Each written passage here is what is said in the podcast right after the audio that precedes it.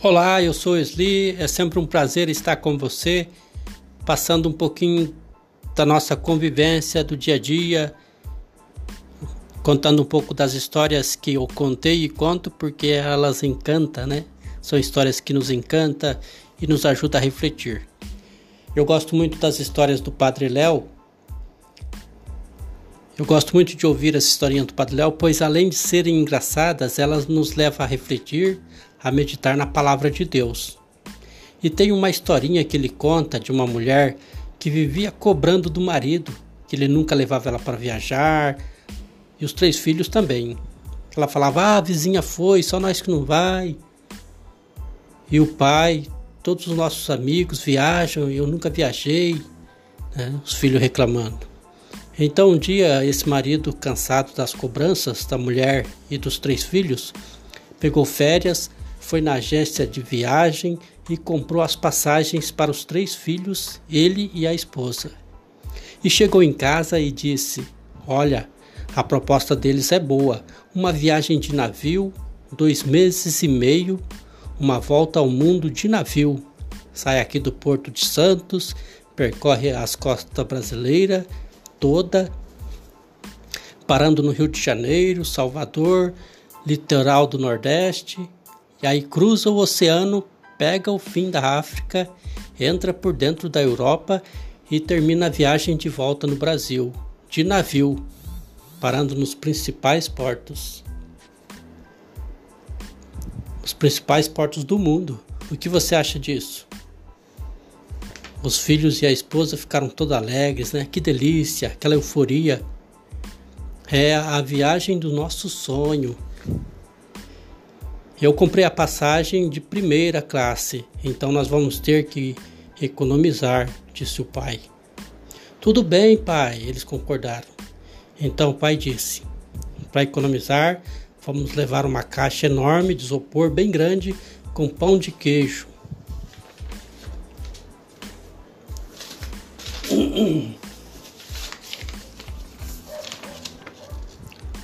Os filhos diziam: Sim, pai, sem problema, eu gosto de pão de queijo. Vixe, pão com queijo é uma delícia. Eu não vou ter como comprar comida para vocês. Eu gastei todo o meu dinheiro comprando as passagens. Cinco bilhetes de primeira classe. Tem coisa mais gostosa do que comer pão com queijo? Ou pão de queijo? Só que no primeiro dia é uma delícia, né? Mas aí no segundo, terceiro, quarto, dois meses e meio de viagem, imagina como é que deve ficar o pão com queijo. Todo mundo achando que o baú enorme era a roupa deles, mas não era. Era uma caixa enorme com pão com queijo. Foram passear no navio. Aquilo era uma cidade enorme em alto mar. Quando deu a hora de jantar, todos foram jantar no restaurante do navio, menos eles. Correram para o quarto comer pão com queijo escondido, para os amigos não ver.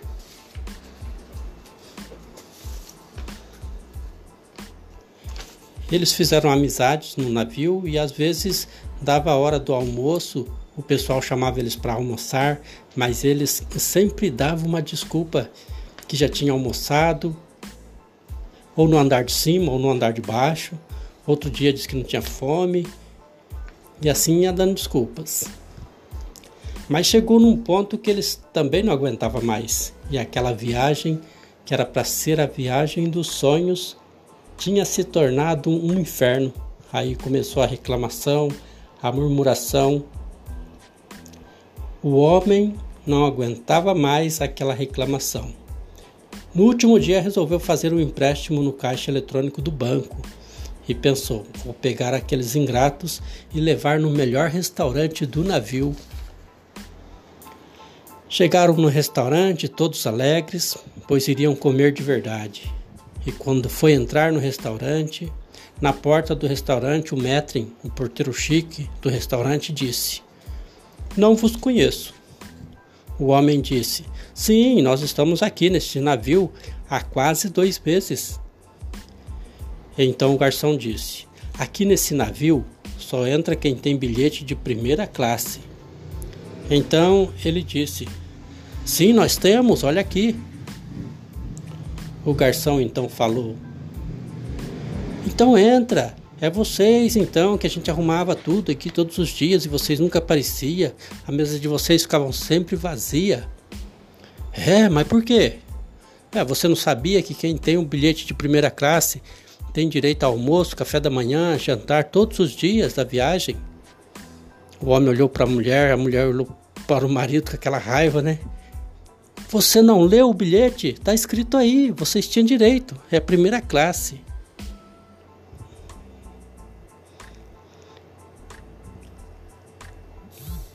E assim é a vida da gente, né? Tem muita gente que podia ter primeira classe, mas preferiu comer o pão com queijo da rotina, viver uma vida sem Deus de qualquer jeito, de qualquer maneira, e a vida vai virando uma rotina, né? Um pão com queijo duro,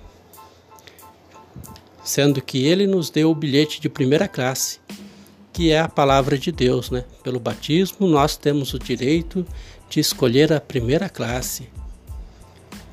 A palavra de Deus é esse bilhete. Temos que ler, temos que ler esse bilhete e colocar em prática. Jesus vai nos dizer: sem mim nada podeis fazer.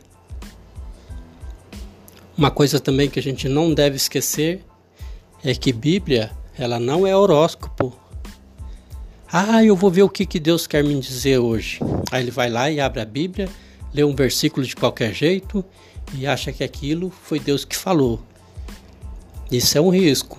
Tem muita gente que põe a palavra na boca de Jesus, fala coisa dizendo que foi Jesus que disse e não foi. Faz igual a história daquele cara que vai e abre a Bíblia, vamos ver o que Deus tem a me dizer. E abre lá naquela parte que diz assim: E Judas foi e se enforcou. Aí ele fecha a Bíblia assustado e fala: Não, não pode ser isso. Vou abrir de novo. Aí abre noutra parte, tá assim: Vai você e faz o mesmo. Ele fecha e pensa: Não, não pode ser. E abre de novo, e na outra parte diz assim: E o que tiver que fazer, fazer depressa. Pensou? Bíblia não é horóscopo. Por isso que nós cristãos católicos temos a Bíblia, mas também temos o magistério da igreja, temos os documentos da igreja, temos o Papa, os bispos, os padres que nos orienta, que nos esclarecem em relação à nossa fé.